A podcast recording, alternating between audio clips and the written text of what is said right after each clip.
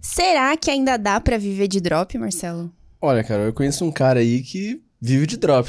Mas antes de começar, seja muito bem-vindo a mais um KiwiCast, o podcast da KiwiFi. Eu sou a Carol. Eu sou o Marcelo. E esse cara aí era ajudante de mecânico e há três anos se jogou de cabeça no drop e hoje faz mais de 4 milhões de reais todos os meses nesse mercado. Quem é ele? O convidado de hoje é o Lucas. É um prazer Lucas imenso. Pinheiro. Lucas Pinheiro. É um prazer imenso estar aqui. Espero conseguir compartilhar o meu conhecimento e toda a minha trajetória para auxiliar as pessoas que Com estão assistindo. esse- certeza. Grande pela sua presença, Lucas. Então, Lucas, já começando com tudo. Cara, hoje você é uma das pessoas que mais fatura no dropshipping. né? Já Certo. são mais de 40 milhões de reais faturados com esse Faturado. mercado. Mas o que, que você fazia antes de entrar no mercado Antes de digital? conhecer cara? o mercado digital, no caso, né? Isso. Eu tinha um pai que ele era mecânico de moto e meu pai tinha uma oficina, no caso, de mecânica de moto. Ele me colocou para trabalhar aproximadamente com 15 para 16 anos. Então eu comecei a trabalhar, empreender, no caso, com 15 para 16 anos, como auxiliar de mecânico de moto. E aí fiquei um período ali de um ano e meio, mais ou menos, com meu pai, até os 17 anos aproximadamente. E depois a gente começou a entrar muito em conflito, porque eu achava que ele cobrava muito de mim por ser filho dele, tá ligado? E aí eu Uhum. falei assim, mano, eu acho que isso aqui tem alguma coisa errada, eu vou procurar outro trabalho.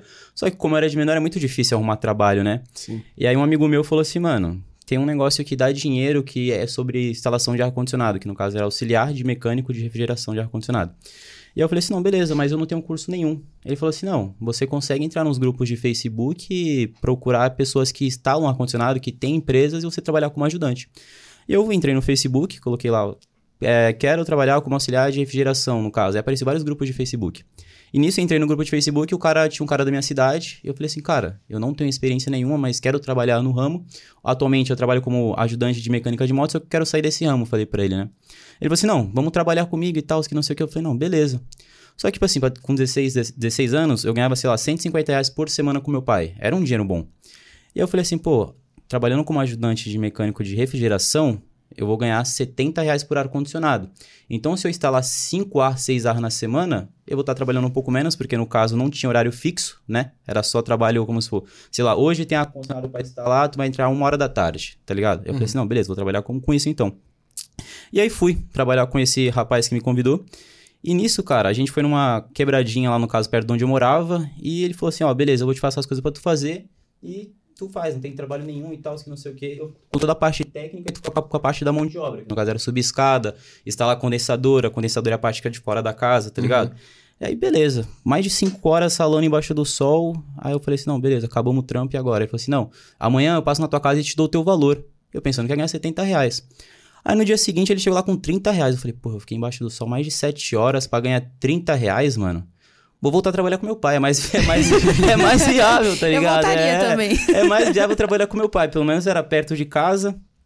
E aí comecei a trabalhar com meu pai de novo, né? Esse meu que se acertou. E aí eu completei os meus 18 anos de idade. E só que, tipo assim, com 18 anos de idade, é a idade que a galera começa a sair, começa a comprar carro, começa Sim. a comprar moto. Verdade. Eu falei, pô, eu ganhando, aí eu já tava ganhando 200 reais por semana, né? Porque eu já comecei a fazer mais coisas. Antigamente eu trocava óleo e trocava relação. E aí depois eu comecei a abrir parte de cima de motor de moto, comecei a trocar pneu, então foi aumentando meu salário gradativamente. E aí eu falei assim, pô, eu preciso de um outro trabalho que eu consiga trabalhar à noite pra conseguir levantar um pouco mais de dinheiro, comprar um carro futuramente. E eu fiquei durante cinco meses juntando dinheiro, né? Com meus 18 anos. E aí tirei minha, comecei a tirar minha habilitação e comprei uma Chinerai. Aquela Chinerai é aquela moto que não precisava de habilitação ainda, que era mais barata que comprar uma Titan, uma 150, algo referente a isso. E eu comecei a fazer entregas, né, na pizzaria finais de semana pra conseguir levantar um pouco mais de dinheiro. Uhum. E aí fiquei durante mais ou menos um ano, né, dos 18 aos 19 anos fazendo isso. E depois eu falei assim, pô, beleza, mas e aí agora? Eu, eu era de um ciclo de amizade que eu tinha uns amigos que tinham uma condição boa, né, que no caso começaram a fazer faculdade. E eu falei assim, pô, eu tô trabalhando aqui com meu pai, tô ganhando tanto, só que isso aqui, eu não quero isso pra mim, tá ligado? Meu pai, ele falava assim, não, você vai arredar a oficina e tal, que não sei o quê. Só que eu, tipo, eu tinha o... Meu, eu sabia quanto meu pai ganhava mais ou menos por mês, e eu, ele, tipo assim, ele não tinha uma casa própria, ele não tinha um carro quitado. Eu falei, mano, eu quero algo maior, tá ligado? E aí eu cheguei no meu pai e falei o seguinte, pai, eu quero fazer faculdade. Ele falou assim, mas faculdade é coisa de rico, tu não é rico. Aí eu falei assim, não, mas tem bolsa, dá pra gente tentar fazer alguma bolsa, alguma coisa. Eu pago a faculdade com o meu salário e tal, que não sei o que. Ele falou assim, não, beleza, faz a prova. E aí fui lá, fiz a prova de, de curso de Direito. E aí, tipo assim, quando você faz uma prova em faculdade paga, todo mundo, tipo assim, praticamente todo mundo ganha um descontinho, né? Sim. E aí eu ganhei acho que 20, 25% de desconto. A faculdade era 1.200 e pouco. Aí, no caso, com desconto, foi pra 890. E eu tava ganhando 1.000 e, 1.100, 1.100 já na oficina. E aí eu falei assim, ó, pai, ficou 890 a faculdade. Só que se eu pagar a faculdade, eu não vou conseguir sobreviver. Porque eu morava sozinho já, tá ligado? Tipo assim, tinha a casa da minha avó e no fundo da, ca- da casa da minha avó tinha um quartinho, que no caso era um quarto e tinha um banheiro meio que separado, sacou? Então eu que comprava minhas, minhas roupas, enfim, desde meus 16 anos eu me virava sozinho. E eu falei assim, ó, eu preciso de um, de um auxílio pra mim pagar a faculdade, você consegue me auxiliar com tanto? Aí ele falou assim, não, eu consigo te auxiliar com 300 reais, no caso, e você inteira do teu salário. Eu falei, não, beleza. E eu troquei ideia com a minha mãe. Minha mãe, no caso, ela não tinha condição de me ajudar. Eu falei assim: não, se eu me apertar, é isso que eu quero. Se realmente é faculdade que vai me levar, tipo, ter um patamar de vida maior, eu vou fazer uma faculdade, vou me formar e vou conseguir comprar uma casa própria. Esse era meu sonho, tá ligado? E aí eu peguei e comecei a fazer a faculdade de Direito, com muito esforço, no caso. Eu pagava 500 e pouco da faculdade, sobrava, sei lá, 500 reais pra me sobreviver. Porque meu pai me ajudava com 390. E eu falei assim: não, beleza, tô fazendo faculdade, já tava um ano já fazendo faculdade. Eu falei assim, pô, e agora? Preciso comprar um carro. Entrei naquela época, tipo assim, amigo meu comprando carro. Falei, mano, agora eu preciso comprar um carro. Como é que eu vou fazer pra comprar um carro? Sobra, sobra sei lá, sobrava, sobrava, sobrava 500 reais pra me sobreviver, só que eu tinha que fazer as compras da- da minha, da minha casa, enfim, tinha passagem pra ir pra faculdade, tudo isso. Tudo calculadinho. Tudo né? calculadinho. Eu falei assim, não, beleza, eu vou trabalhar mais um pouco, vou juntar mais dinheiro e vou dar entrada num carro e vou ficar realmente, tipo assim, apertado, mas vou conquistar o que eu quero. E aí trabalhei mais durante um tempo, já tenho uma grana, e comprei um Peugeot 307. Paguei acho que, acho que era 15 mil reais ao todo. Eu dei 3 mil e pouco de entrada e parcelei, tipo, sei lá, 30 e poucas vezes, tá ligado? E aí foi um valor que cabia no meu orçamento. Só que eu cheguei num ponto que tava sobrando, tipo assim, 200 reais por mês pra mim. E tava, eu comecei a entrar, tipo assim, numa crise de ansiedade, uma crise meio que de depressão, porque eu falei, mano, tá sobrando 200 reais pra mim por mês. Aí deu um problema no carro, que o Peugeot 307, ele tem um problema, tipo, de esquentar muito. Então, tipo assim, deu um problema no carro, aí fudeu a parte do motor.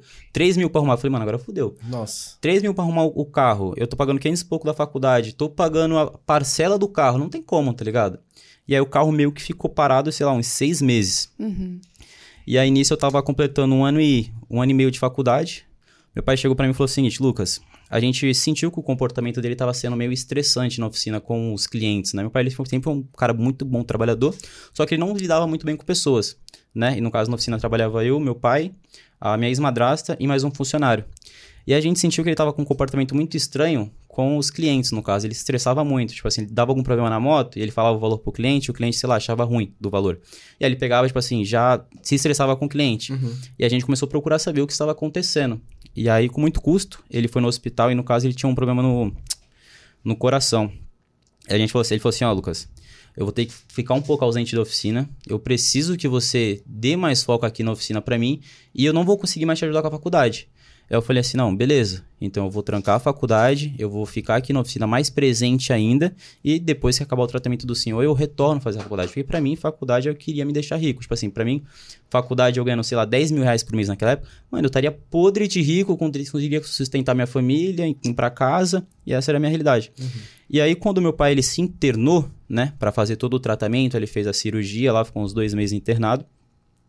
Um amigo meu chegou e me falou assim: Lucas, eu tô ganhando dinheiro com um negócio aqui pela internet e tal, que não sei o quê. E eu falei assim, mano, com que você tá ganhando dinheiro? Porque eu já tinha tentado ser youtuber, tá ligado? Pra mim, antigamente, o que dava dinheiro na internet era ser youtuber. Então, eu criei um canal no YouTube, comecei a postar vídeo, só que não viralizou. Também não tive incentivo de amigos meus. Então, meio que fiquei desacreditado que dava pra ganhar dinheiro pela internet, tá Uhum. É um ligado? canal de quê? Oi? Era um canal de comédia.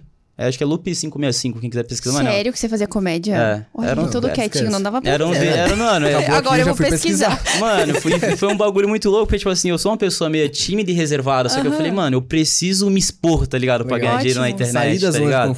Então foi um bagulho bem difícil, só que não tinha apoio de amigos, tipo, as pessoas dando risada, falando que ficou porcaria. Meu pai era um cara que ele era, tipo, meio, ma- meio machista, então ele falava, mano, isso é coisa de gay, tá ligado? Meu pai era bem assim, ele era louco. E aí não deu certo. Eu falei, mano, eu já tentei esse YouTube, essa porra não dá certo. Eu acho que a internet não dá certo. Ele falou assim, não, mano. Aí ele pegou, mostrou o celular dele, mostrou uma dashzinha de Shopify, 20 mil reais. Eu falei, caralho, 20 mil reais tu ganhou no mês, viado? Ele, não, pô, isso aqui é faturamento e tal, tem o lucro e tal, que não sei o que. Eu falei, pô, mano, interessante, dá pra ganhar dinheiro com outra coisa sem ser sem YouTube. Só que eu falei assim, beleza, como é que eu faço pra começar? Aí ele falou assim, mano, você precisa criar um site e tal, se quiser eu te auxilio e tal, que não sei o que. Eu falei, beleza, vamos começar. E aí isso foi pra 2000 e- 2019 pra 2020, ali naquela média. Isso em março pra abril. Aí ele falou assim, vamos... Você tinha co- 18, Eu tava com 20, 21. 21. 21 tá. já. E aí ele falou assim, eu te ajudo a começar e tal, que não sei o que. Eu falei, beleza. Aí eu fui pra casa dele, criei uma loja, né? Tudo certinho, peguei um pouco sobre tráfego. E quando eu ia subir a minha operação, meu pai já tinha saído do hospital. No dia seguinte, ele voltou pro hospital porque a cirurgia dele tinha rejeitado a válvula que ele colocou no coração. Aí eu falei, mano, vou dar um pause porque não tem como eu me dividir em, tá ligado? Em inúmeras coisas. E aí dei um pause e falei o seguinte, pô, vou focar aqui na oficina, que é realmente meu que me sustenta hoje, sustenta meu Sim. pai, eu preciso dar essa força pra ele. E mais pra frente, como eu já sei que existe algo que dê mais dinheiro, que dê mais retorno, eu tento fazer esse negócio novamente. E aí quando foi em junho, né, do junho de 2000 e, acho que aproximadamente os 20. É, junho de 2000, não, junho de 2019. Meu pai chegou e falou assim, ó, é, eu tô, tô mal, né? A cirurgia não tá dando bem e tal. Não sei o que vai ser daqui um mês, não, vai ser, não sei o que vai ser daqui dois meses. Eu preciso que você fique 100% na oficina. Foi como se fosse um aviso pra mim, tá ligado? Eu falei assim: não, pai, pode ficar tranquilo que eu vou dar conta, vou tal. E aí, quando foi em julho, mais ou menos ali, meu pai, tipo assim, eu tava. Abri a oficina, abri, nós abrimos a oficina 8 horas da manhã, né? E aí, quando abrimos a oficina, quando foi umas 8 e meia, 9 horas assim, minha avó entrou na oficina chorando. Na hora que ela entrou chorando, tipo assim, eu falei, mano, aconteceu alguma coisa com meu coroa, tá ligado? E aí eu falei, porra, já meio que senti, tá ligado? Eu fechei uma oficina, fomos cuidar de todas as paradas do memorial e tal, que não sei o quê. Aí no dia seguinte, após o falecimento do meu pai, um, um tio meu me chamou e falou assim: Lucas, é o seguinte, a gente sabe que você não quer isso aqui pra tu, que no caso era a oficina. A gente sabe que não, você não quer isso aqui pra tu. Aí ele veio com, mano, veio com um tanto de papel assim, juro pra você. Tudo de boleto. Isso aqui é a dívida que teu, teu pai tem até final do ano. Tinha mais de 30 e poucos mil. Falei, mano, como é que eu vou pagar 30 e poucos mil reais de dívida? É praticamente impossível, tá ligado? Nossa, Lucas. Só que eu pensei no seguinte, eu falei, porra, será que não era isso que eu quero pra mim? Tipo, porque eu, eu- eu queria fazer uma faculdade, só que eu tinha um empreendedorismo ali que era no meu sangue e eu fiquei meio que dividido. Eu falei assim, mano, não, eu vou assumir isso aqui, tá ligado? E depois eu penso o que, que eu vou fazer da minha vida. Então eu falei assim, não, não era o que eu queria pra mim, mas hoje eu quero. Então hoje eu vou tomar conta. Ele falou, tu tem certeza? Tem mais de 30 e poucos mil de dívida, tu vai conseguir pagar? Aí eu falei assim, não, dou um jeito. E saí, tipo assim, da oficina, fui trocar uma ideia com a minha mãe, minha mãe sempre foi muito parceira, minha parceira, né? E foi um bagulho que, tipo assim, me deixou muito puto, porque imagina só, tu acaba de perder teu pai, um dia depois vem um rapaz e fala assim, eu sei que não, quer, não é isso que você quer pra você, deixa que eu assumo isso aqui, eu te dou mil reais por mês e boa, tá ligado? Uhum. E aí eu falei, mãe, aconteceu isso, isso, isso, tem tanto de dívida oficina, será que a gente consegue pegar um empréstimo? Minha mãe, tipo assim, não tinha condição, que a mãe é ajudante no caso de cozinha, então ela não tinha condição. Ela falou assim, Lucas, a gente não tem condição pra fazer isso, mas a gente pode ver com o tio teu se empresta alguma coisa e a gente parcela. E aí conseguimos ligar para um tio meu, ele me emprestou 15 mil reais, eu renegociei a dívida e comecei realmente a tomar conta da oficina, tá ligado? Aí no caso ficou eu, um funcionário, e ficou minha ex-madraça que já trabalhava lá também. Tipo assim, ela não tava mais junto com meu pai, mas ela trabalhava lá também. E aí eu comecei a ficar muito em cima da questão do caixa, que eu queria saber o que estava entrando, o que estava saindo, quanto dava de retorno no mês. E aí meio que a gente começou a entrar em atrito, eu e essa mulher também, porque ela, como ela ficava responsável, ela não gostou de eu tomar atitude da parada de ficar responsável, de saber o que tá entrando, o que tava saindo. E ela falou assim, ó, assina uma carta aqui e tal, que eu vou me demitir, tu tá de acordo, que não sei o que, assinou uma carta, se demitiu. Eu falei assim, beleza, agora tem eu e tem mais um funcionário só. Eu preciso colocar mais uma pessoa aqui, porque não tava dando conta. E eu coloquei mais uma pessoa que era um parceiro meu chamado Gabriel. Eu falei, pô, agora tá eu e mais dois funcionários. E aí fiquei durante dois meses tomando conta da oficina, abrindo e fechando a oficina. Falei assim, bom, beleza. Primeiro mês a oficina te deu 3 mil reais de lucro. Eu falei, mano, 3 mil reais de lucro é bom, tá ligado? Pra mim era muito dinheiro aquilo, porque quando meu pai tava tocando, ele vivia falando que tava quebrado. E eu não sabia literalmente se ele tava quebrado ou se não tava. Eu falei, pô, 3 mil reais por mês, eu posso tentar aumentar esse faturamento trazendo mais clientes. E aí comecei a buscar sobre tráfego pago na internet, como criar, aí criei um Instagram pra oficina, coisa que não tinha, e comecei a modernizar, tá ligado? Colocar a oficina na internet. E aí começou a aumentar. Aí tipo, no outro mês foi 4 mil reais de lucro. Eu falei, mano, 4 mil reais de lucro. Só que mesmo assim, meu sonho era ter uma casa própria. Se eu for querer comprar uma casa própria, eu vou ter que trabalhar durante tantos anos para me conseguir ajuntar uma grana para me conseguir comprar essa casa. Então o que eu vou fazer? Eu vou focar em quitar todas as dívidas que meu pai tinha o mais rápido possível e depois eu vou chamar meu amigo que estava trabalhando com a internet para me apresentar sobre esse mercado, Boa. tá ligado? E aí eu fiquei durante 5, 6 meses ali mais ou menos trabalhando, pagando a dívida, juntando dinheiro. Eu falei, agora é o seguinte, eu preciso sair daqui para mim começar a trabalhar com outro negócio. E aí eu cheguei na minha mãe e falei, mãe, é o seguinte, eu tô querendo entrar pra esse negócio de dropshipping que meu amigo me apresentou. Isso aí já foi em novembro, final de novembro de 2019. Ela falou assim, tá, filho, mas quem vai tocar a oficina? Eu falei, você. Ela falou assim, filho, mas eu não sei nada de cálculo, tá, tua mãe é ajudante de cozinha aqui, não sei o que. Eu falei, não, eu vou ficar com a senhora durante um tempo para você pegar os esquemas, vou te apresentar os fornecedores e tal.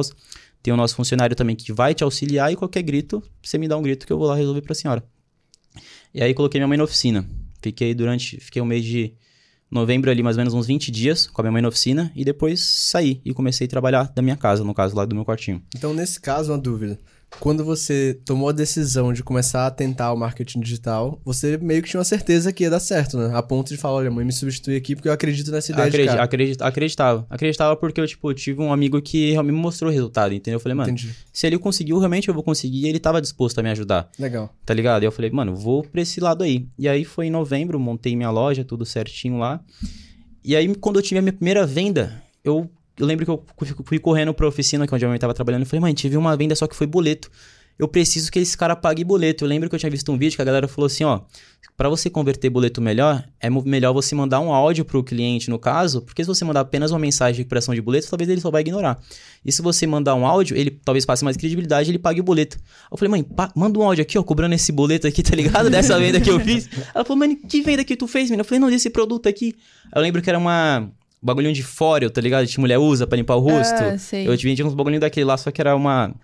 Era uma como se fosse uma imitação dela. Aí eu falei, mano, me manda o áudio aqui pra converter o boleto e tal. Aí eu lembro que minha mãe mandou o áudio, aí o cara, aí o cara tinha comprado pra esposa dele, velho, olha que incrível. Aí na hora que minha mãe mandou um áudio, ele falou assim: Nossa, mas você é bem bonita, né? Porque eu usava foto de perfil de uma mulher, velho. Eu falei, caralho, esse mundo é, esse mundo é meio louco, né? Aí, como, como, enfim, convertemos o boleto.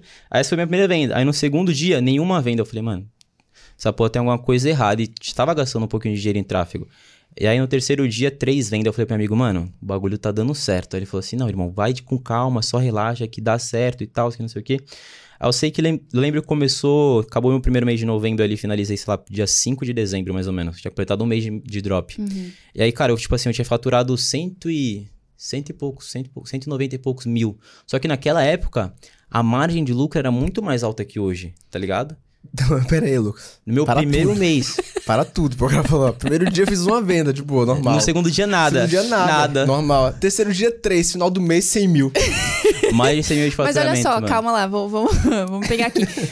No seu primeiro mês de drop, você ainda tava ajudando a sua mãe a tocar a oficina Exato. paralelo. Qualquer dúvida que ela tinha, eu corria pra oficina pra ajudar ela. Mas aí chegou nos 15 dia ali aproximadamente, eu falei assim, pô, se eu ficar totalmente disposto aqui, toda hora ela vai me chamar. Então eu falei assim, mãe, se vira, que, que daí você vai resolver? Eu confio na senhora, acredito. Se eu ficar aqui toda hora prestando serviço pra senhora, você não vai, tipo, ser autodidata de resolver as perfeito. coisas, né? E aí eu sozinho lá no meu quartinho trancado, eu tava estudando muito também, tipo assim, eu acordava, sei lá, 7 horas da manhã, ia dormir 2 horas da manhã praticamente todo dia. E aí eu comecei a acompanhar um cara que ele era muito bom em tráfego, e ele que foi, tipo assim, me ajudou a passar pro próximo nível. Porque, tipo assim, eu tava tendo três vendas no dia 5, 6, e aí eu comecei a ter 10, 15. Aí eu vi um cara falando o seguinte, aquele tempo as pessoas tinham muito medo de escalar a operação, de colocar o orçamento nas campanhas. Ele falou assim, cara, se você tá com uma campanha dando bom com X valor, dobra o orçamento dela ou duplica essa campanha. Então eu tava com uma campanha, sei lá, já gastando mil reais por dia de anúncio. Eu falei, mano, vou duplicar essa campanha toda e vou ver no que dá. Vou arriscar, tá ligado? Aí arrisquei e deu bom, tá ligado? Pode ter sido uma sorte de principiante? Pode, tá ligado? Mas graças a Deus, tipo assim, no primeiro mês eu falei, mano, essa porra aqui eu ganhei, sei lá, 30 e poucos mil reais de lucro no mês. Foi no Meu mês, de Deus. lucro. Aí eu falei, mano, cara, se eu ganhar isso aqui todo mês, eu tô rico, tá ligado? Eu tô rico. Aí eu- o que, que eu fiz? O primeiro mês que eu ganhei muita grana, como eu não tinha, era uma pessoa que tinha tanta condição, no mês de dezembro pra janeiro, todo final de semana era balada, ficar comprando combo, tá ligado? Porque, eu- eu acho que o que acontece? Quando eu saía e eu não tinha grana, meus parceiros sempre compravam combo e tal, e eu bebia e eu não, não tinha grana pra inteirar, tá ligado? Eu falei, mano, agora eu tenho condição, vamos chutar o balde, tá ligado? Todo final de semana quebrava o pau. De segunda a sexta ali, trabalhava, sei lá, das 7 às 2 da manhã. Sábado trabalhava no expediente, só que era de fazer o suporte, que era das 9 às 5. E depois já era, me esquecia. Só trabalhava só na segunda novamente, quebrava o pau. E também porque foi uma descarga que eu tive pra superar a morte do meu coroa. Sim. Porque era uma pessoa, como eu perdi meu coroa, eu falei, mano, eu preciso ser o homem da casa, eu preciso tomar uma atitude. Então eu não demonstrei fraqueza em nenhum momento, tá ligado? Isso com 22 anos. E estava 21. com 21. Não demonstrei fraqueza em nenhum momento. Quando eu me sentia fraco com alguma coisa, eu chorava dentro da minha casa, no meu quartinho, mas não demonstrava fraqueza pra minha mãe, não demonstrava fraqueza pra minha avó, não demonstrava fraqueza pro meu irmão. Uhum. Porque, tipo assim, eu queria que eles se espelhassem em mim e eu falei, mano, eu preciso mudar a minha vida e mudar a vida deles, tá ligado? Perfeito. Uau. E aí, no meu de dezembro ali que eu fiz essa grana, eu falei, comecei a sair, quebrar o pau. Chegou janeiro, eu falei, pô, janeiro vou fazer mais 35 mil, vou estar de boa e assim sucessivamente.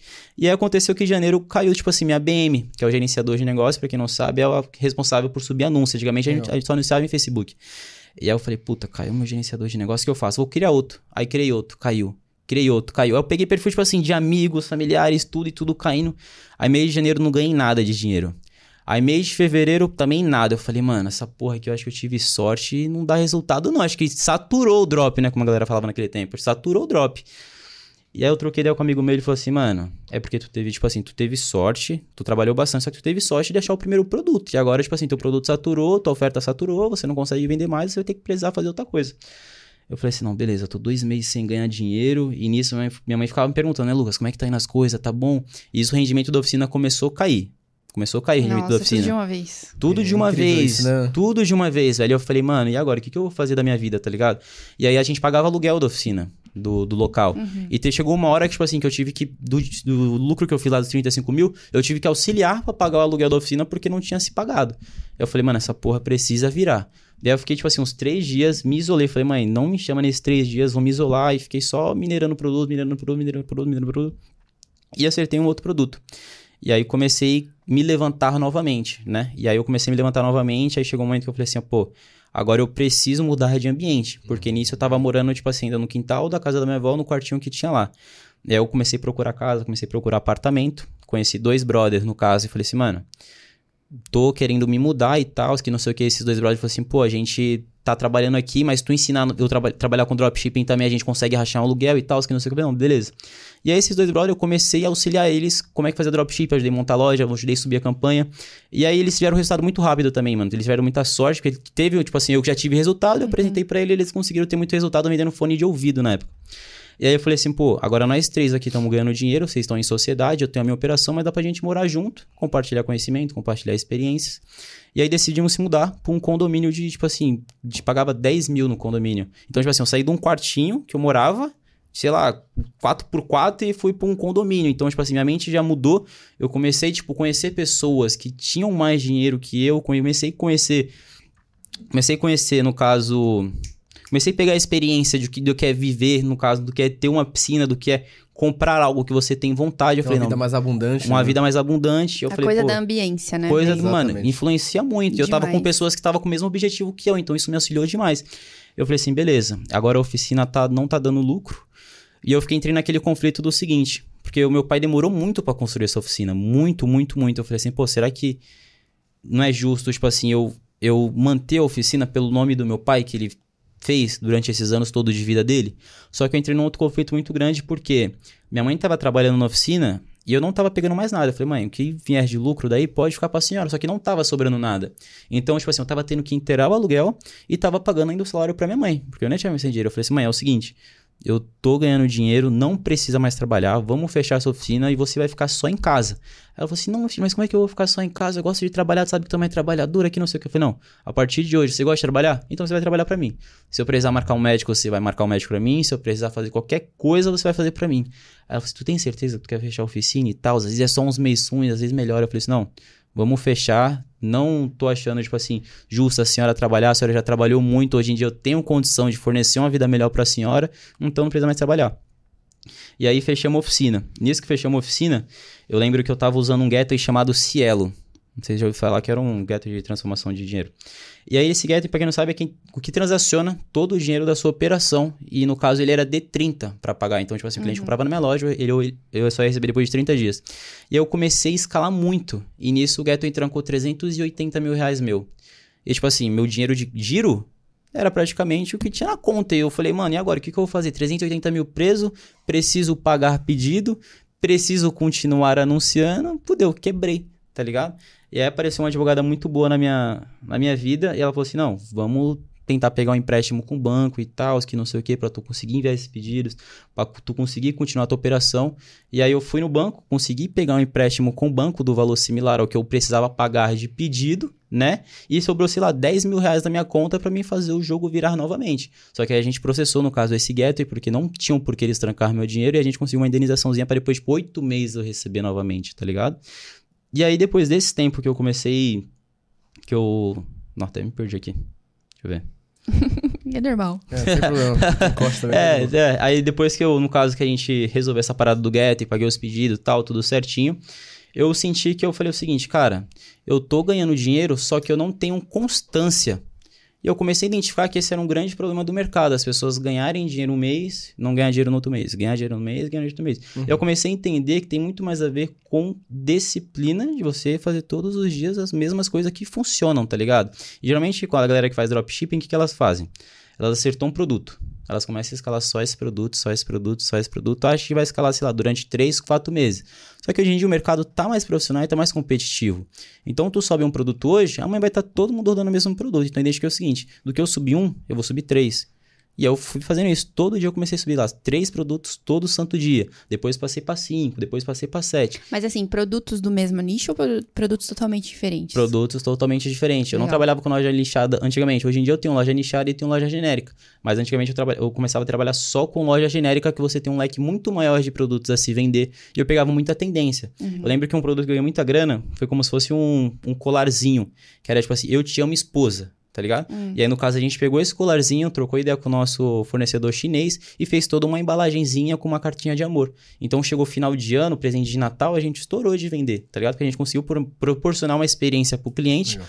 E aí a gente falou assim, pô, acertamos o nicho. Colar vende. O que nós vamos fazer agora? Aí criamos o colar presente para a filha presente para enteada. Então a gente começou a anunciar vários produtos similares que nos ajudou a ter tá ligado? Uma uhum. fontezinha boa. O que criou a loja nichada, no caso. Isso, que criou a loja nichada. E aí, no caso, a gente trabalha com loja nichada também muito em tendência, tipo assim, inverno. A gente vai tra trabalhar só com produtos de inverno, tá ligado? Entendi. Legal. Cara, você teve um resultado muito agressivo em um mês. Pegou no primeiro mês já fez mais de 100 mil. Aquele seu amigo que te apresentou, ele tava tendo esse nível de resultado? Exatamente. Pior que não. Esse que é o mais incrível, tipo assim, eu comecei e consegui passar, no caso, ele, só que aí, lembra que eu falei que teve o período difícil da minha vida, que foi janeiro, ali em fevereiro, que eu não achei produto? Ele teve o mesmo período, só que ele não foi persistente em continuar tentando. E isso meio que ele foi desistindo do mercado. Então ele desistiu, ele, ele, tá ele desistiu do mercado Olha em si. Isso. Agora ele está retornando, só que, tipo assim, ele desistiu. Então eu acredito que, tipo assim, muitas pessoas desistem por não ter persistência. Porque as pessoas, hoje em dia, as pessoas, tipo assim, acham que todo mundo tem dinheiro, acham que tudo é fácil, e não é assim, cara, não é tudo fácil. As pessoas vêm tipo assim, vê o palco da pessoa, mas não vê os bastidores, tá ligado? Exato. Então, acho que hoje em dia tem muita overdose de informação que você fala, porra, fulano tá ganhando dinheiro, outra pessoa tá ganhando dinheiro, mas eu não tô. Só que não é assim, não foi fácil para aquela pessoa começar a ganhar dinheiro, tá ligado? Foi difícil. Sim. Depois que você pega o feeling de como fazer as coisas, tudo facilita, mas não quer dizer que é fácil, tá ligado? E, tem, e, é legal dizer também que, cara, o seu background, ele foi muito difícil. para você ser uma pessoa persistente, você superou muita coisa. Então, às vezes, as pessoas acham que, ah, nossa, é, claro que situações são, são, são é, individuais de cada um. Cada um passa Exato. por uma situação e um desafio na vida. Mas você tava com um puta desafio. Seu Verdade. pai no hospital, sua mãe é, tendo que trabalhar e, tipo, pedindo ajuda para você. É. Ela não tava dando conta. E você conseguiu manter a, a sua persistência em paralelo às out aos outros desafios. Então, uhum. acho que no final das contas é uma questão de, de maturidade emocional, talvez. É verdade. Mas isso, se, isso passa pro mercado. Sim. Porque foi uma coisa que você percebeu rápido. Você poderia ser mais uhum. um que saiu. É. Exatamente. Mas você entendeu exatamente. cedo. Persistir é. na parada. Esse é um grande problema. Tipo assim, eu vejo muitas pessoas aí me procurando no Instagram e falam assim, pô, Lucas, eu testei um produto e não deu certo e tal, que não sei o que. O cara, testei dois e não deu certo. Eu falei, mano, às vezes pode testar cinco, pode testar seis. E só no décimo que você vai acertar. Mas o produto que você acertar, cara, vai mudar a sua vida, tá ligado? Uhum. Eu tive sorte de acertar no primeiro, mas nem todo mundo tem sorte de acertar no primeiro. Eu conheço parceiros meus hoje em dia que ganham bastante dinheiro com o dropshipping e demorou cinco, seis meses para ter resultado. Isso é totalmente normal. Cada pessoa tem o seu tempo. É que as pessoas pessoas hoje em dia cada vez estão mais ansiosas por conta das, Imediatistas, né? imediatista por conta das redes sociais que as pessoas demonstram ser muito fácil. É. Então sempre demonstro no Instagram que não é fácil. Hoje em dia eu tenho certa constância, a gente consegue faturar, sei lá, 4 milha por mês, constantemente, mais de anos, mas todo santo dia eu trabalho firme pra isso, minha equipe trabalha firme pra isso, tá ligado? Só que a gente demonstra que não é mil maravilhas, como a galera fala que é. Como a galera vende, né? Exatamente. Legal. Pegando um gancho aí no que, você, no que você tava falando de produto, você falou que depois, ali em janeiro e fevereiro, você, a sua operação meio que quebrou, Exato. porque a oferta é, saturou o produto Exato. também. Quanto tempo você ficou minerando pra achar um novo produto? Cara, eu me isolei três, como eu falei, eu tinha me isolei três dias, tipo assim, isolado mesmo. Tipo, não respondia WhatsApp, não entrava em Instagram, fazia nada. Em três dias eu achei. Eu Em três fiz, dias? Em três dias. No caso, tipo assim, eu fiz uma lista lá de 40 produtos. Desses 40 produtos, eu, no outro dia, eu verifiquei desses 40 se ainda continuavam vendendo. Depois eu cheguei pra minha mãe e falei assim, "Ô, mãe, aí era muito, gostava muito de produto feminino. Mãe, qual desses produtos aqui você acha que as mulheres comprariam, tá ligado? Olha então, pergu- legal. tá ligado? Eu per- perguntava pra minha mãe no começo de tudo, porque eu não sei o que mulher gosta. Eu já ia até perguntar como ele fez essa mineração, porque isso é uma dúvida da galera. É, É verdade, antigamente tinha comum. poucas ferramentas também pra ajudar na mineração, então era muito no olhar ali, no olhar que você, pô, esse produto eu acho que vende. Então eu falei assim, pô, era produto feminino, mãe, você compraria isso aqui? Aí minha mãe falou assim, ah, esse aqui eu compraria, esse aqui não, esse aqui não. Eu perguntei pra minha tia minha, esse aqui tu compraria? Ela, não, compraria e tal. Eu falei, beleza, vou testar. E aí deu certo. Legal. E ainda sobre mineração, como é que você fazia, ou, ou nem fazia, que o mercado é muito dinâmico, como é que você faz hoje pra encontrar um produto campeão? Cara, hoje em dia a gente tem o AdSpy para mineração, tem Big Spy e AdMiner no caso, vamos supor. E tem a biblioteca de anúncios também, que é uma das principais hoje em dia. E vamos supor que você digite lá uma frase que a galera usa muito no dropshipping, né? Vamos colocar frete grátis. E aí eu tenho, hoje é que hoje em dia eu não minero mais, mas no caso tem uma pessoa que minera para mim, ela coloca o seguinte, escreve frete grátis e lá você consegue ver todos os anúncios que estão sendo promovidos escrito frete grátis. E ela coloca lá, tipo assim, a primeira, o primeiro ápice. Ah, produtos que estão com 10 anúncios ativos. Ela vai colocando todos os links ali embaixo. Aí em parte 2, produtos que têm mais de 20 anúncios ativos. Parte 3, produtos que têm mais, sei lá, de 40 anúncios ativos. Aí parte 4, produtos que têm mais de 50 anúncios ativos, tá ligado? Então ela faz essa lista todos, todos os dias e vai acompanhando durante dois, três dias. As lojas que mantêm os anúncios ativos é produto possivelmente que tem Tá potencial de vendendo. escala. Mas tem caso, um tempo pra, tipo, manter essa, esse três anúncio? dias, três dias a gente Então as fica analisando. lojas que mantêm Exatamente. o anúncio ativo Por mais tre- tempo, por mais a gente pega o dias. produto, no caso, faz toda a melhora pra depois Legal. subir. Legal. Ô, você falou biblioteca de anúncios pra galera anotar. É. Ads, AdSpy, AdSpy. AdSpy, AdMiner, tá? AdMiner. AdMiner e BigSpy. Big Spy. Big Spy. E hoje em dia também tem o PP Ads, que no caso é, ba- é bastante bom pra galera que tá querendo começar a anunciar pelo TikTok, né? O Legal. PP Ads, ele dá pra pegar uns criativos legais de lá. Legal. Você falou aí que hoje você tem uma equipe, né, que, que faz o trabalho de mineração e com certeza vários outros trabalhos. E a gente Exatamente. bateu um papo nos bastidores que você já não lida diretamente com a equipe, você tem o seu sócio que cuida disso. Exatamente. Mas ainda assim, hoje são 23 pessoas na sua Exatamente. equipe. né? Como é que funciona a, a operação de uma empresa de dropshipping? Quais são os setores? O que, é que acontece lá dentro? Ó, nós temos toda essa questão de suporte, né? Suporte que fala é suporte de WhatsApp, suporte de e-mail, suporte de Instagram, que no caso a gente tem pessoas ativas lá postando de produtos, enfim. Temos a parte do Reclame Aqui também, tem a parte jurídica, que é processo, Procon, essas paradas todas. Então, soma dá 23 pessoas em média e tem uns freelancers no caso que é design. A gente só tem um design fixo, só que às vezes esse design fixo não dá conta. Então, tem um que a gente pega por freela pra fazer criativos a mais pra nós. Entendi. E foi difícil organizar essa equipe? Cara, no Quais com- desafios você teve? Tipo assim, no começo, quando eu cuidava mais dessa parte ainda da, da, da empresa, no caso dos funcionários em si, nós tínhamos 10 funcionários em média. E aí depois que esse meu sócio falou assim, não, eu falei, mano, toma conta disso, porque realmente eu não sou bom lidando com pessoas o tempo todo. Eu identifiquei que, tipo assim, minha parte boa era o quê? Fazer tráfego e oferta. Era nisso que eu era bom. Então era nisso que eu queria focar. Não adianta eu querer fazer tudo ao mesmo tempo, tá ligado? Sempre vai ter pessoas melhores que você pra fazer coisas que você não é bom. Sim. Então eu identifiquei que ele era bom nessa área, eu falei, mano, cuida dessa parte, que você é bom no que você faz, eu já notei isso, você lida bem com pessoas, você sabe impor, e você também, tipo, tem um relacionamento muito melhor que eu, então eu vou cuidar dessa parte. E aí depois o décimo funcionário foi ele que começou a cuidar de tudo. Legal. É massa ouvir isso, porque geralmente a gente ouve, a maioria dos players fala, ah, tem dificuldade de delegar. Sim. Então eu queria fazer, fiquei até onde dava pra passar o bastão. E você já Ok. identificou logo que não era sua praia, exatamente, cedo. exatamente. É, eu, eu vi um podcast há muito tempo atrás, o cara falou assim, cara, é impossível você, você ser bom em tudo. Você tem que focar no que realmente você é bom. O problema das pessoas é que hoje em dia elas querem, tipo assim, ah, vamos supor, eu poderia ter uma operação de dropship sozinho, ter colocado, sei lá, um gerente? Poderia. Só que eu prefiro, prefiro colocar um sócio que vai ter uma porcentagem, vai dar vida pelo negócio, realmente vai Uhum. andar do jeito que eu quero Sim. na questão de escalabilidade, do que pagar um salário fixo e ganhar menos, tá ligado? Faz sentido. Ô, Legal. Lucas, e assim, é, você. Quando você começou a ter. Como, como que foi a, a contratação de pessoas? Por exemplo, eu sei que são pessoas PJs, né? São 23 exato, pessoas. exato. E aí você teve o seu sócio, que você delegou a parte de gestão de pessoas. E qual foi o próximo, o próximo, a próxima pessoa que começou a trabalhar com você quando você começou a escalar? Como assim? Poderia repetir, por favor? Qua- tipo assim, você, vocês dividiram as atividades. Exato, exato. Você, você ficou na parte de Isso, tráfego e isso. oferta e o seu sócio na parte Exato. de gestão de pessoas. Qual foi o- a próxima pessoa que começou a trabalhar na equipe?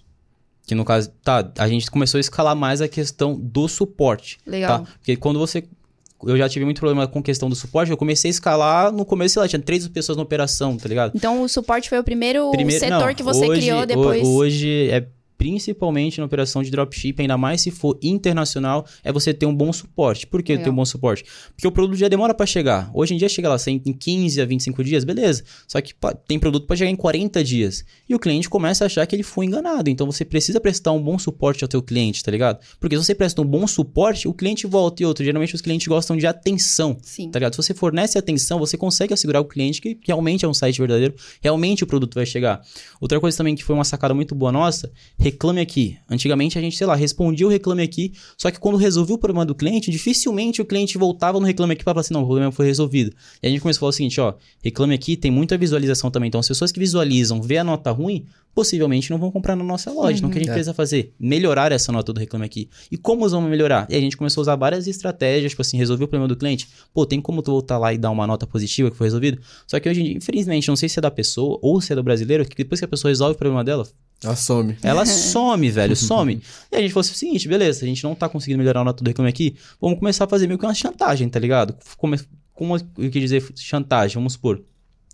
Eu sou o João, sou responsável pela loja X em resolver os problemas do Reclame Aqui. Beleza, resolvi o problema da Ana no Reclame Aqui. Ana, tem como você ir lá no Reclame Aqui e dar uma boa avaliação, falar que teu problema foi resolvido? E às vezes a Ana fala assim, não, não tem como, porque meu produto demorou pra chegar ou chegou quebrado. Pô, Ana, eu não sou dono da empresa, eu trabalho, esse é meu trabalho, eu preciso colher um feedback que foi resolvido, porque eu resolvi o seu problema, eu devolvi o seu dinheiro ou te auxiliei em alguma coisa. E a gente começou a usar essas chantagens, tipo assim, que ela não é responsável pela empresa, ela é responsável pelo trabalho dela, e se ela não resolver o problema dessa pessoa, essa pessoa não dá um feedback positivo no Reclame Aqui, possivelmente ela poderia ser demitida. E hoje em dia a gente conseguiu, tipo assim, manter umas boas notas nossas na nossa loja do Reclame Aqui, tá ligado? Que é alguma coisa muito importante.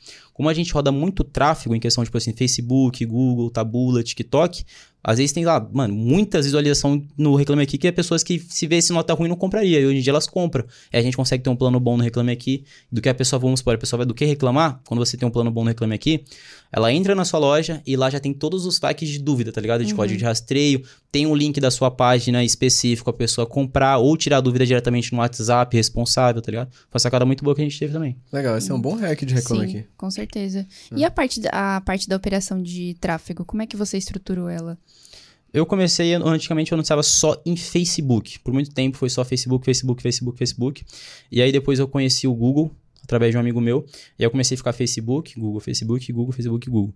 E aí depois apareceu o TikTok, né? E aí eu comecei a anunciar também no Facebook, Google e TikTok. Aí depois apareceu o Tabula. Aí, mano, eu fiquei, comecei a ficar meio doido, porque era muita fonte de tráfego pra cuidar, tá ligado? Era muita, muita, muita. E aí chegou uma hora que eu falei assim, mano, eu não tô dando conta de tomar conta disso tudo, vou tentar delegar. E aí tentei delegar primeiro o Google. Deleguei pra um rapaz que, tipo assim, fazia Google e tal, só que não deu muito certo. Porque eu sou uma pessoa, cara, que eu gosto de estar o tempo todo vendo métrica, o tempo todo, sei lá, subindo campanha, pensando em alguma coisa pra fazer. E aí eu comecei a me ficar desconfortável. Eu falei, mano, dava pra ele ter feito muita coisa. Eu entrava lá e estava a mesma campanha, a mesma coisa, mesmo jeito. Eu falei, mano, deixa quieto, acabou o mês, não vamos renovar e eu vou tomar conta de tudo. E aí eu comecei a ser doido e tomar conta de tudo. E até E- hoje você toma conta de tudo. Tomo conta de tudo. Tipo assim, o TikTok hoje em dia eu deleguei. Porque o TikTok hoje em dia é bem mais fácil, não tem tanta métrica pra analisar. E como a gente tem, sei lá, produtos e criativos validados, o, no caso tem um parceiro meu que ele já sabe como subir, né? Então ele sobe pra mim. Agora, Facebook, Google e Tabula sou eu que rodo. Entendi. Não, fiquei em dúvida agora, tipo, quais são essas métricas que você se preocupa em analisar sempre de Facebook, Google e Tabula? Mano, de, de Google CTR e CPC. De Google CTR e CPC. O. O que seria o CTR e CPC? Explica pra galera que Sim. nunca ouviu falar disso. Tá, CPC no caso é custo por clique, tá? Tipo assim, se o anúncio estiver chamando bastante atenção, o teu, automaticamente o teu clique vai ser um pouco mais baixo, tá? E o CTR é baseado, baseado no CPM, tá ligado? É uma taxa de conversão de, da, é uma taxa de conversão das, das pessoas que tiveram a impressão do teu criativo e clicaram, tá ligado? Então, quanto maior o CTR, é melhor. Porque mil pessoas visualizaram e, tipo assim, sei lá, 100 pessoas clicaram, então o teu CTR vai estar tá bem mais lá em cima. E o CPC é o custo por clique. Quanto mais clique tiver, por o valor gasto menor, você vai pagar menos por clique. Automaticamente você está pagando menos por clique. Vamos supor, teu CPC tá bom, teu CTR também tá alto, tá ligado? A pessoa entrou na tua loja, sei lá, pagou, você pagou 10 centavos pelo clique, teu CTR tá 2. Então quer dizer que você tá com uma taxa boa no teu criativo. Só que não tá convertendo. Então qual o problema? O problema tá na página de venda ou no meu preço. E eu comecei a identificar isso. Eu falei, pô, beleza mas ou está na minha cópia da página de venda ou está no meu preço. O que, que eu devo fazer para evitar um pouco mais o erro? Eu comecei a subir produto com markup de 2. O que eu quero dizer com isso? Se eu pago 50, eu vou vender a 100. Porque eu já estou vendendo barato, eu estou com a melhor oferta. Então, se realmente não vender por conta do preço, o problema está na copy. Aí depois que eu validava esses dois, aí eu aumentava o markup do produto. Então, todos os produtos que eu vou testar hoje em dia, geralmente, eu começo com markup baixo. Depois que eu valido, eu pego e subo o valor. É um jeito que eu achei de validar o produto mais rápido. Olha, eu acho que esse insight aí merece um like, né, Marcelo? Merece um like. Eu sei. Eu acho melhor. É. Porque às vezes a pessoa sobe o produto e fala assim, pô, não tá vendendo, acho que tá caro. Aí ela vai lá e abaixa o valor. Então já começa com o valor baixo. Se vender, você aumenta no markup conforme o tempo. Legal. É, aproveitando sua especialidade em tráfego, muitos players que vêm aqui é a galera que vende infoproduto, ou certo. seja, produtos que não são produtos físicos. Certo. Mas a gente percebe que tem muitas semelhanças na estrutura. Certo. O principal diferença é o entregável, que exato, um é físico, exato. então tem a parte logística, o exato. outro não. Mas se você pudesse dizer assim, o que é que muda de uma estrutura de operação de tráfego de uma empresa de dropshipping e uma empresa que vende infoprodutos, tipo PLR. certo, tá certo. Eu acredito que o PLR, ele é um pouco mais, é um nicho um pouco mais black. Então você precisa ter uma contingência a mais, tá ligado? Produto físico é um, geralmente é produto muito mais white do que um PLR. PLR a galera vende muito renda extra. Então renda uhum. extra é uma oferta mais forte. Então você precisa montar toda a tua base ali no Facebook de contingência para você conseguir anunciar. Atualmente, como eu não vendo PLR no produto, é muito mais difícil eu tomar bloqueio. Então eu não preciso de uma estrutura tão pesada assim no Facebook, tá? Claro, existe tempos que você realmente toma muito bloqueio no Facebook. Aí, no caso, eu sempre peço auxílio. Eu tenho um funcionário que ele cuida de toda a parte da estrutura da contingência. Aí, no caso, dá para utilizar o Dolphin, enfim, dá para utilizar várias ferramentas para cuidar disso. Só que o grande diferencial, acredito, de drop para PLR, o drop tem muito menos bloqueio que o PLR em si, porque a oferta é um pouco menor. A pessoa tá vendo o produto PLR, você precisa criar toda uma história, criar todo um VSL, uhum. tá ligado? Que é um pouco mais black. Cara, uma coisa, é, o, o drop, teve, é, tipo, o drop foi um mercado, eu não sei se é ainda, aí você pode me, me dizer, que teve muita má fama por, assim, não entregar o que promete, ou é muita reclamação de clientes. Exatamente. Como é que faz para evitar esse tipo de coisa? Porque aí torna uma opção meio duvidosa, né? Para quem tá começando. Com, com certeza. Ah, não, é, por... é drop. Ah, não, drop não é coisa legal. É muito mal visto porque, é. como eu falei, as pessoas não, invi não, invi não investem no suporte. Eu já fui uma pessoa que não investi no suporte lá no começo. Comecei a faturar muita grana com duas pessoas na operação.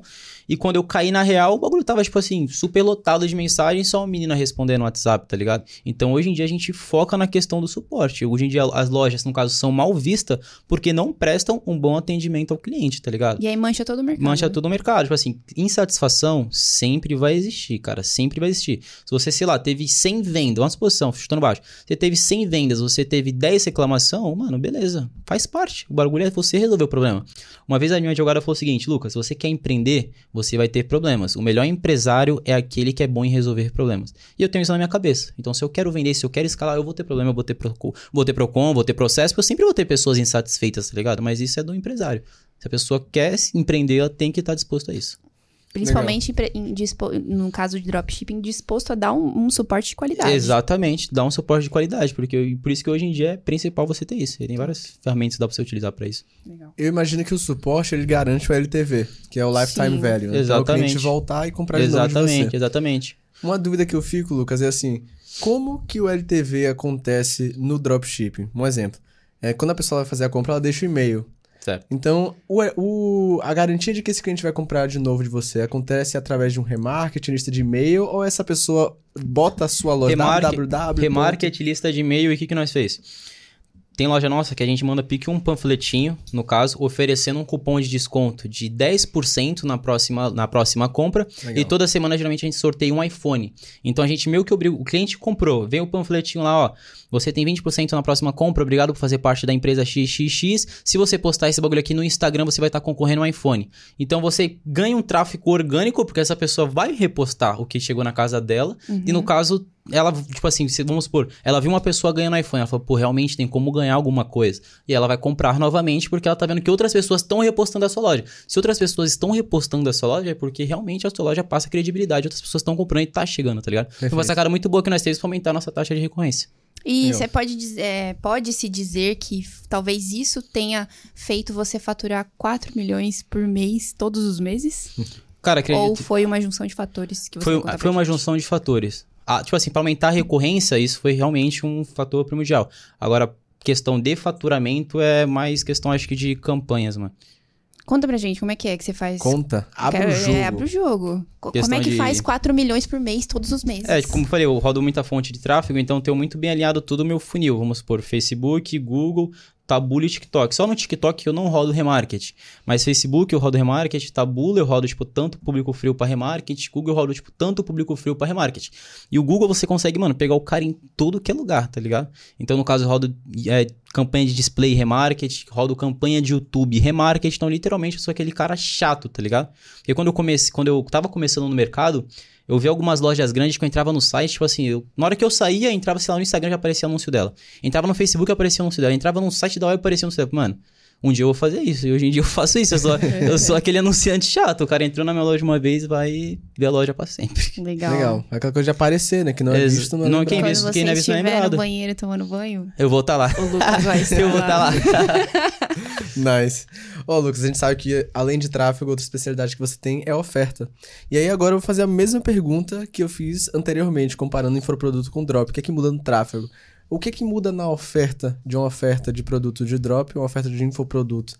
Certo. Eu acho que as of... tem, algumas, tem alguns produtos que a oferta é semelhante, tá ligado? Só que como eu falo, tipo assim, como eu sou bom em oferta, é aquilo que eu te falei. Eu começo com um markup muito baixo.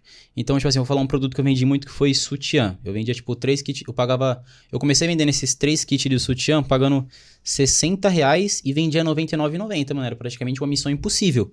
A galera vendia no drop a 159, se não me engano. Eu falei, mano, vou pagar 60, vou vender 99,90 e vou ver se valida, valida o produto. Tipo, se markup 1,5. É, se validar o produto, beleza. Eu penso em uma estratégia de order bump, de upsell, downsell, enfim. Aí eu lembro que eu subi. Cara, tipo assim, o CPA cartão tava 5 reais. Falei, mano, estourei. Vou continuar vendendo nesse valor e vou encaixar um order bump.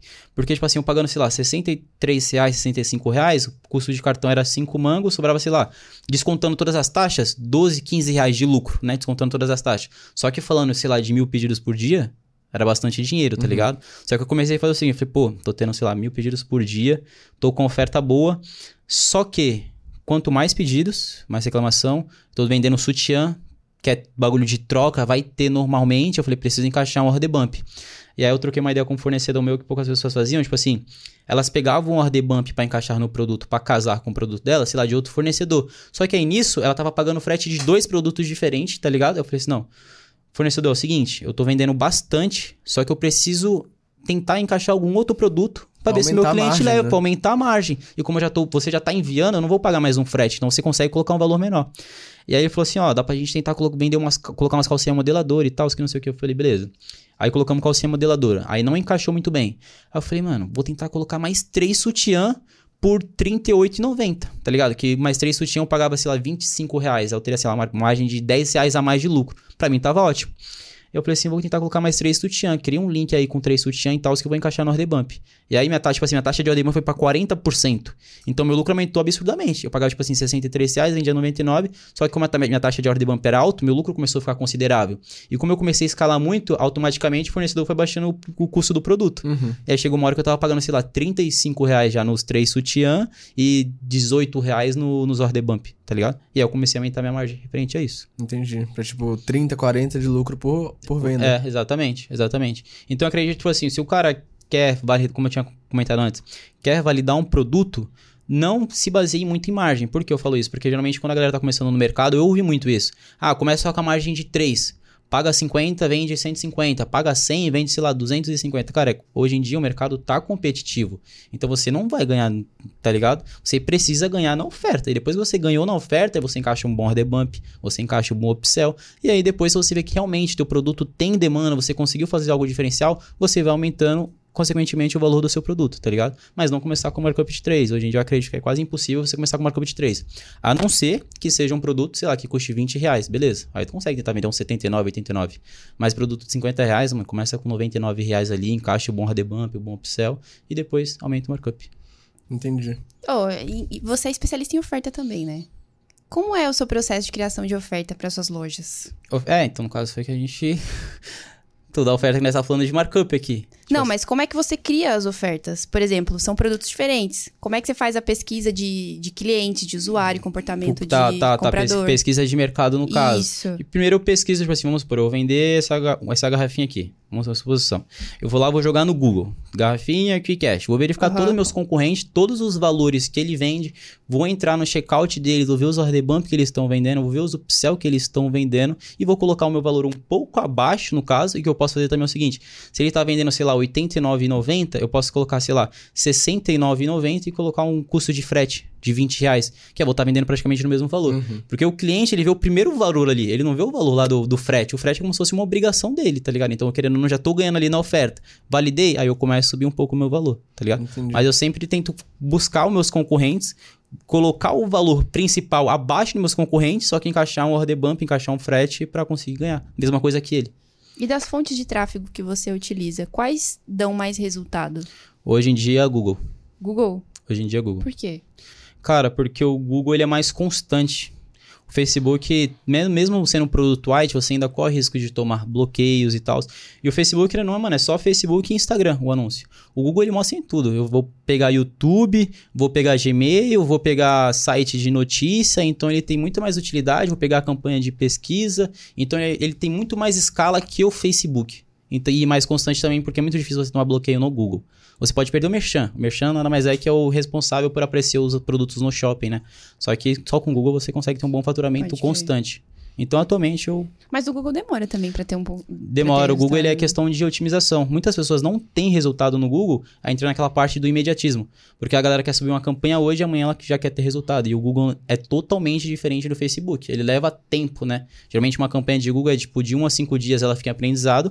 Depois do sexto dia ela qualifica. E quando ela qualifica, no caso, ela baixa o CPC, aumenta o CTR. Então o Google é um pouco mais de. É, como é que se fala? De dar tempo ao tempo, tá ligado? Você uhum. realmente tem que assumir um prejuízo no começo para depois você colher o fruto. Só que faz ele, parte tipo, ele, de ele é mais negócio. preciso, mas exatamente. ele precisa de um tempinho pra... Pra otimizar, exatamente, para entender qual é o teu público, tá ligado? Entendi. Eu, eu entendi qual foi a sua dúvida na última pergunta. Não, mas aí depois eu fiquei, nossa, é verdade. Marcelo perguntou da diferença da oferta do infoproduto para a oferta no drop. Mas é, eu queria entender como ele faz a pesquisa de mercado para montar uma oferta Já. matadora, hum. entende? E também tem uma coisa... errado, né, gente?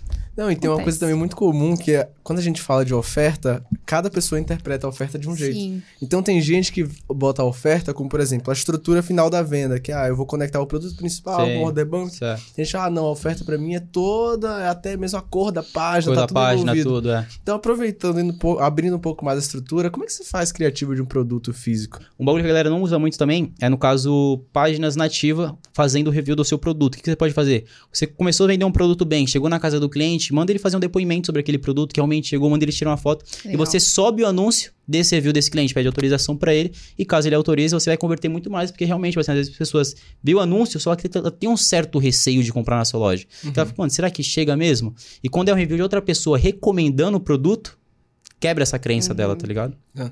E no dropshipping não tem VSL, né? Criativo é. para loja. Criativo para loja direta. Aí você pode usar tanto imagem, tanto vídeo. E aí, Como no caso... funciona a copy pra, pra dropshipping? Tipo, não é muita coisa também, Não é muita né? coisa, é não. Foto Exatamente, é mais coisa. Tipo assim, você fala bem o benefício do produto. Bem, bem, bem benefício. É bem simples. Não tem tanto segredo como se fosse um infoproduto. É porque o infoproduto a pessoa não tá vendo o produto, Exato. né? Então ela tem que trabalhar muito bem a oferta. O uhum. drop é um pouco mais de boa a questão da copy. Legal. E como, é, como lidar com os desafios de estruturar uma operação saudável no drop, né? Porque eu vejo o drop é um mercado de faturamento muito agressivo, só que a margem é muito mais apertada. Então, quais são esses desafios e como é que você lida com eles para você garantir que o faturamento não vai ser tudo, o lucro vai estar tá lá? Exatamente. Tipo assim, é um bagulho que eu troco muita ideia com os parceiros meus. Às vezes um cara, mano, ele prefere, sei lá, faturar um milhão e ter uma margem, sei lá, de 15% e ser uma operação mais saudável. Porque dá pra ter uma operação saudável. Eu, tipo assim, minha margem geralmente varia muito. Eu sei que nem todo mês vai ter os mesmos clientes para comprar. E tem pessoas que acham que todo mês precisa ter o mesmo resultado. E é totalmente. Não faz sentido para mim isso aí. Então, sei lá, tem mês que eu faturo 4 milhões e minha margem é 15%. Já teve mês que eu faturei 4 milhões e a margem foi 9%, já descontando, tipo assim, todas as taxas, chargeback, enfim. E questão, ah, a operação é saudável? Cara, sempre vai ter um probleminha para você resolver. É quase impossível você ter uma operação 100% saudável. Mas como eu falei, o né, o, a prioridade é você ser bom em resolver problemas, tá ligado? Mas a margem hoje em dia aceitável, que eu aceito na minha operação, é, sei lá, 8% no mínimo, no mínimo do mínimo, e mesmo assim eu vou procurar saber o que, que está acontecendo, porque já começa a ficar inviável. Porque é muito pedido, é muito trabalho e não compensa. Às vezes compensa um pouco você desescalar para aumentar um pouco a sua margem. Só que a gente, margem mensal, se falar trimestral, tá, sei lá, 15% a 17% em média. É. é uma margem apertada, é uma margem meio que aper, meio apertada comparada a infoproduto, né? Que infoproduto é muito maior. Só que eu me identifico muito com o mercado de realmente entregar um produto que a pessoa consiga utilizar ali de forma. Coisa. Entendo. Ô, Lucas, e você usa ali na sua bio o, é, tipo, o único que vive do mercado?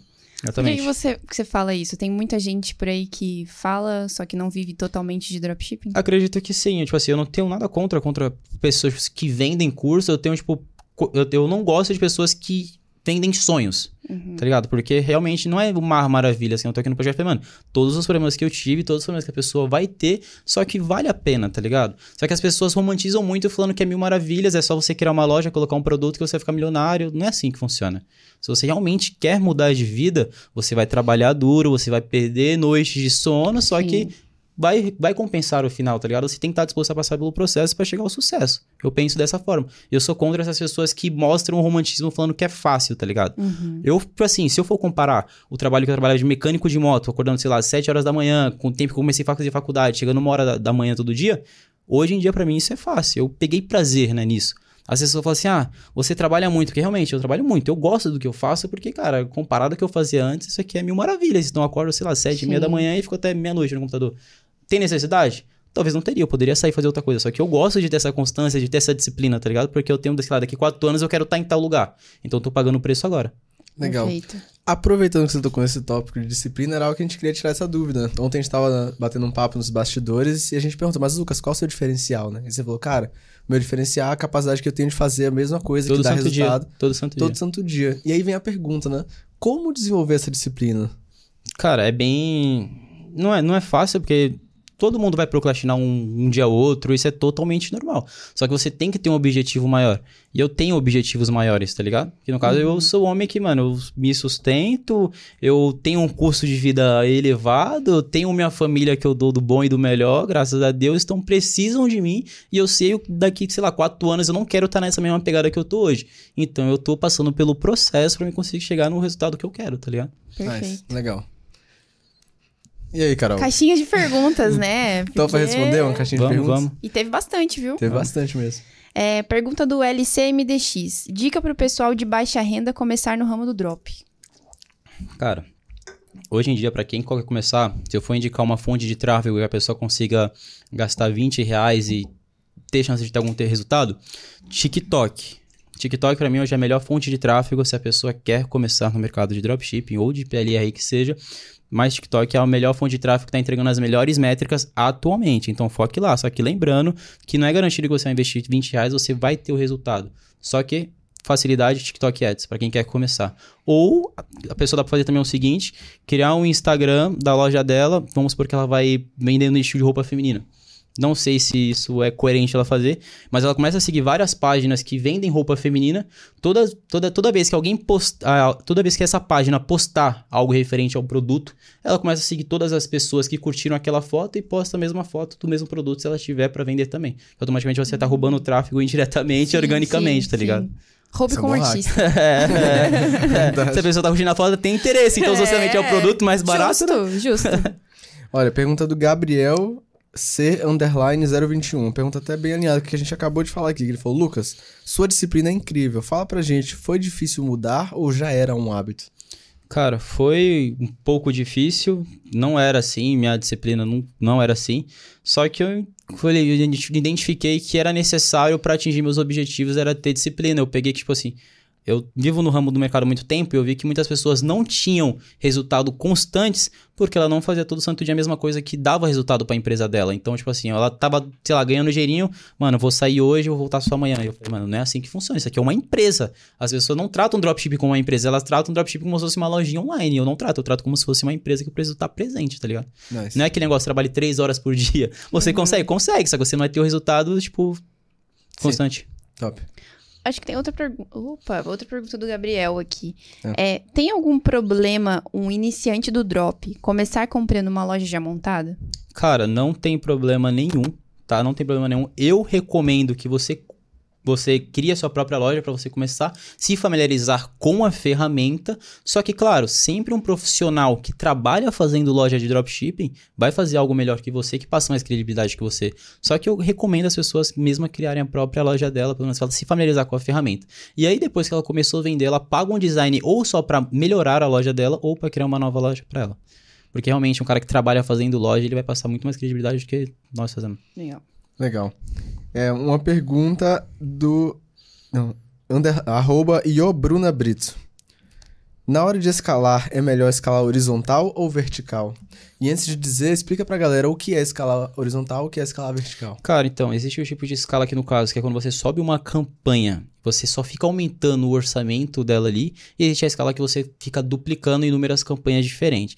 A campanha que você fica duplicando, antigamente, um ano e pouco atrás, a galera falava que não compensava porque você ficava competindo no leilão e dava aumentava o CPM porque pegava a mesma fatia de público. Só que é quase impossível você pegar a mesma fatia de público duplicando, sei lá, 100 campanhas com 30 reais cada campanha. Por quê? É quase impossível. Porque, sei lá, um público aberto, sei lá, tem mais de 80 milhões de pessoas e cada campanha dessa vai pegar apenas uma fatia desse público. E com 30 reais você não vai atingir 80 mil, de, 80 mil de pessoas. Então você vai realmente, vai, tipo assim, tá se encaixando melhor no leilão duplicando campanha. Agora, assim, Lucas, qual é melhor? Duplicando ou aumentando o orçamento? As duas é boa, as duas têm funcionalidade boa, só que duplicando você consegue manter um CPA um pouco mais baixo. Só que a curto período, duplicando você tem melhor resultado e escalando, no caso, aumentando o orçamento, você tem um maior resultado a longo prazo, porque você busca 50, 50 conversões naquela campanha. E quando você busca 50 conversões dentro de uma campanha, o Facebook otimiza e integra melhor ainda o seu anúncio. Então, nesse caso, o vertical é em cima do orçamento, Exato, o horizontal é na duplicação de campanha. Du duplicação de campanha. Entendi, legal. A curto prazo, duplicada, a longo prazo, aumentar o orçamento. Show. Pergunta do Alexandre BLMR. Como testar barra escalar um produto no Google Ads? Tá, Google Ads, para quem está começando, não tem não tem muito orçamento, eu recomendo campanha de pesquisa. Que dá para você fazer o seguinte: você utiliza aquelas ferramentas que eu falei, tipo assim, biblioteca de anúncio, AdSpy, AdMiner e tal, pega os produtos que estão escalados e começa a criar campanha de pesquisa para esses produtos. Por que começar a criar campanha de pesquisa para esse produto? Porque muitas pessoas que rodam Facebook não rodam Google. E muitos clientes, eles não compram um produto de primeira. Eles vão pesquisar no Google sobre aquele produto, se realmente é confiável, se realmente existe. Uhum. E quando você subir campanha com o nome desse produto, a galera vai cair na sua loja. Então, para quem quer começar, campanha de pesquisa. Pesquisa e discovery. Show. Nice. É, olha, uma pergunta aqui do Segredos, Segredo das Empresas. Lucas, tenho muitos Pix gerados e não pagos. Tenho suporte e não converte. O que fazer? Cara, o Pix é muito do, do, produto, né? Tem produto que a conversão é maior e tem produto que a conversão é menor. Eu vou recomendar uma ferramenta para ele que eu comecei a utilizar na minha operação e melhorou, que no caso é o Max 10, é uma ferramenta de SMS. A partir do momento que o cliente gera um Pix na minha loja, chega um SMS pro cliente. Então aumentou muito a conversão. Olha isso. Já pega Max a visão 10 é uma ferramenta boa. Comentário e também uma pergunta do Bueno Drop. Como se sente sabendo que motiva muitas pessoas? E ele colocou um coraçãozinho. ah, eu me sinto, acredito que lisonjeado, né? Às vezes eu me paro pensando, tipo assim, porra, às vezes, querendo ou não, como eu falei, nem todo dia a gente tem certa disciplina, nem todo dia a gente tá entusiasmado, só que eu gosto de mostrar isso pra galera e às vezes eu me penso assim, mano, sei lá, 3, 4 anos atrás eu não imaginaria que isso é real, tá ligado? Hoje em dia eu moro, tipo assim, numa casa enorme, consigo proporcionar um conforto para mim, para minha família, e mesmo assim, às vezes eu tô, sei lá, insatisfeito com tal coisa. Então começo, mano, não, realmente eu inspiro pessoas, eu preciso continuar o que eu tô fazendo que tá dando Legal. certo, tá ligado? Legal. Legal. Para finalizar, uma pergunta do wesleymoraes.ng. É, Lucas, no começo, antes de virar no drop, qual era a sua maior dificuldade e como foi que você superou ela? Minha maior dificuldade no começo. Então, no, no, como eu falei, no, eu tive uma sorte de principiante, né? Que uhum. no primeiro mês eu consegui ter resultado. Só que no segundo e terceiro mês, a minha maior dificuldade foi, tipo, a questão da contingência e achar que era só apenas uma loja online que me daria dinheiro. Depois que eu comecei a tratar como realmente fosse uma empresa, porque é uma empresa, as coisas começaram a virar, tá ligado? Entendi. Então a maior dificuldade era apenas achar que era uma fonte de renda que eu ia subir um produto e ia ficar rico. E não é assim. Você precisa ter processos, mesma coisa que uma empresa física, tá ligado? Perfeito. Show de bola, Show Lucas. De bola. Top demais. Adorei esse papo. Teve ah, valor agregado? Nossa, cara? demais. Você curtiu o papo? Curti, curti demais, mas é. espero que a galera tenha conseguido pegar algum saquezinho aí, dica, motivado a galera também, que independente da situação que você tá hoje, você consegue alcançar os seus objetivos, porém você tem que estar disposto a passar pelo processo para chegar nos resultados. Top. E temos uma pergunta reflexiva temos, aqui pra você. Temos. Uma pergunta a gente faz sempre para finalizar o episódio. Certo. Vou fazer. Faz. Vai lá, manda bala. Ó, agora é a hora da verdade, Lucas. Ó, vamos imaginar que você vai criar um anúncio só que esse anúncio ele não vai ser só entregue nos, nos caminhos normais de distribuição de anúncios. Então, Facebook, Google, ele vai estar em todos os locais possíveis, até mesmo físicos. Então, outdoor, é, vai estar em panfleto, em rádio, televisão e anúncios digitais. E esse anúncio ele vai ser direcionado para a galera que está começando agora no marketing digital. Então, que mensagem você deixaria nesse anúncio? Para a galera que está começando agora e eu utilizaria... Tá. E aí, no caso, eu, eu tocaria naquele assunto do, do imediatismo, né? Que as pessoas têm que estar dispostas a pagar o preço, porque as coisas não são fáceis, mas realmente é verdadeira, tá ligado? Porque hoje em dia é tanta promessa forte de milhões, de trilhões, que não sei o quê, que as pessoas começam a achar que isso não funciona. Porque hum. é totalmente fora da realidade dela, porque querendo esse Sim. papo de milhões, é é apenas uma bolha. Só que, cara, seja persistente, foque no que você quer, não tenha overdose de informação de ficar buscando conhecimento de todo mundo, escolha bem os seus mentores que o negócio dá certo. Eu acho que esse seria o papo. Top. Persistência escolha é o bem resultado. os seus mentores. Escolha bem os seus mentores. É. Porque todo, cada pessoa tem o seu ponto de vista, to, vários mentores têm resultado, só que você ficar pegando um pouquinho de cada, velho, é uma overdose de informação que você não sabe pra onde ir. E aí você começa a achar que o problema é você, tá ligado? Nice, Perfeito. gostei. Papo maduro. Sim. E não terminou. Não, não, temos presentes. Temos oh, presentes. Temos presente. Eita! Só presente. temos presentes. Um Olha presentinho cá, da KiwiFi para você. Um presente para agradecer a sua presença. Boa, Espero obrigado. que você mimos. goste, obrigado. desfrute aí. Tem presente. Tem pre... Não, só tem presente pro Lucas. Corta essa parte, Patrick. É. Mas então, a gente queria agradecer a sua, Legal, sua presença. Foi um super podcast, muito valor agregado, Sim. muito conteúdo que não é tão topo de fundir, as coisas não. mais também aplicadas, o que é legal também. Obrigado, Igor. Então, top, velho. Muito obrigado Pô, pela sua presença. Satisfação estar aqui. Espero que a galera tenha gostado. Oh, e pra galera que quer te encontrar, como é que ela Isso. te encontra? Só colocar no Instagram, ou Lucas Pinhas. Ou se quiser também ver meu canal lá no YouTube, 565. Ah, é verdade. Como é mesmo o canal? Saindo daqui Loop a primeira 565, coisa. Loop 565. Oh, vocês vão cascar o bagulho. Legal. E pra você que ficou aqui até o final, primeiro, parabéns. Foi um prazer passar esse tempo contigo. E se você não deixou o like, já deixa o like. Já se inscreve like. no canal. Compartilha. Deixa aqui nos comentários o que, é que você aprendeu com o Lucas e quem você gostaria de ver no próximo KiwiCast. Que eu te vejo lá. Eu te vejo lá. Tamo junto.